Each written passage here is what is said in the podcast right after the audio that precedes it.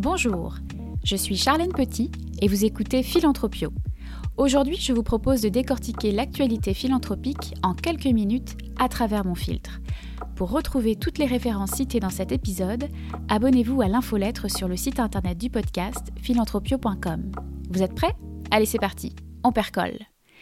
Depuis quelque temps, le Québec voit fleurir un peu partout des arcs-en-ciel, accompagnés du slogan ou du mot-clic Ça va bien aller. Les couleurs qui annoncent le beau temps après la pluie se sont répandues comme une traînée de poudre sur les fenêtres des habitations, les façades des bâtiments, le pont Jacques-Cartier, qui est un peu la tour Eiffel des Montréalais, et sur les réseaux sociaux sous la forme d'une orgie d'émojis. Une émission a même vu le jour sur les ondes de TVA en une dizaine de jours pour donner vie à ce mantra ayant basculé dans le langage courant. Comment un phénomène viral né en Italie sur des post-it est-il devenu en l'espace de quelques semaines un mouvement grégaire dans notre belle province? Comment une phrase d'espoir a-t-elle pu se transformer en marque déposée? Pourquoi est-il nécessaire de troquer le temps de quelques hashtags, la pensée magique, contre la pensée critique? Revenons aux origines du mouvement. Le 5 mars au matin, on voit apparaître dans plusieurs villes lombardes en Italie le message Andra tutto bene, ça va bien aller, écrit sur des post-it et collé sur les portes des maisons et des commerces et sur le mobilier urbain.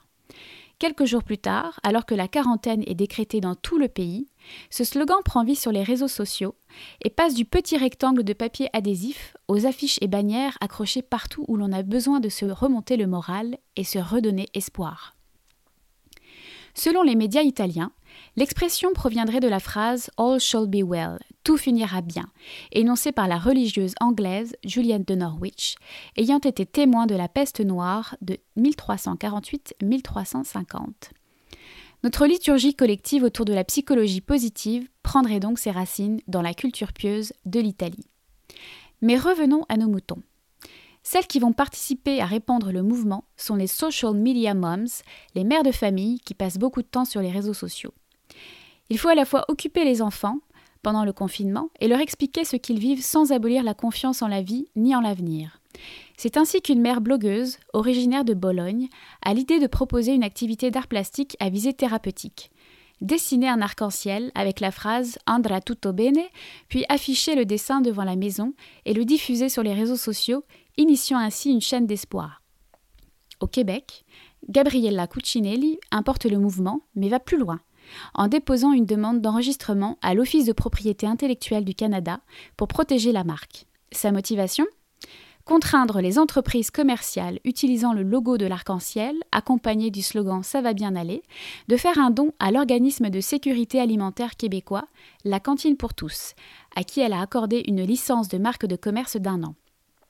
Mugs, bouteilles, vêtements, sacs et articles de papeterie font partie des catégories de produits visés par la demande.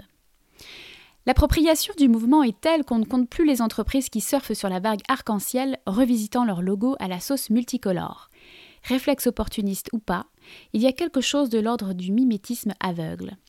Cette adoption massive, de la cellule familiale jusqu'à un niveau social plus étendu, ne doit pas pour autant nous faire prendre les événements à la légère, comme s'il suffisait de prononcer ces quatre mots pour faire disparaître toute malédiction annonçant des lendemains douloureux.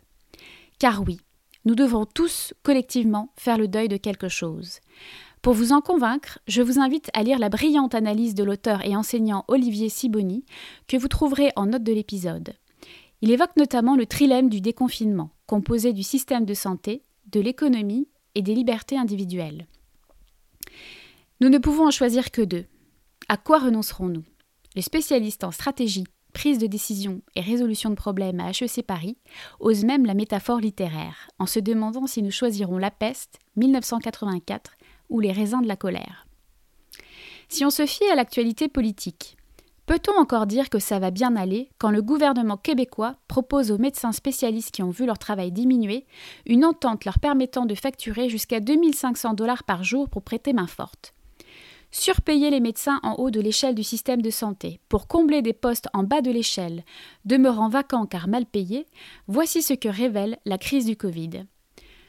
Peut-on encore dire que ça va bien aller lorsqu'Emmanuel Macron explique aux Français qu'il va falloir travailler plus pour relancer l'économie, alors que tout appelle à une décélération de nos modes de vie? Gager que nous ressortirons plus forts de cette crise sans sacrifier une once de capitalisme, est-ce l'amorce d'un changement? Alors, au risque de péter la balloune de l'optimisme ambiant, à un moment donné, il va falloir accepter la complexité, le doute et l'incertitude. Comme le dit la psychologue Roxane Robitaille, dire que ça va bien aller, c'est un bien beau message pour les enfants, mais ça manque drôlement de sophistication pour les adultes. Ne nous voilons pas la face, mais ne soyons pas non plus rabat-joie.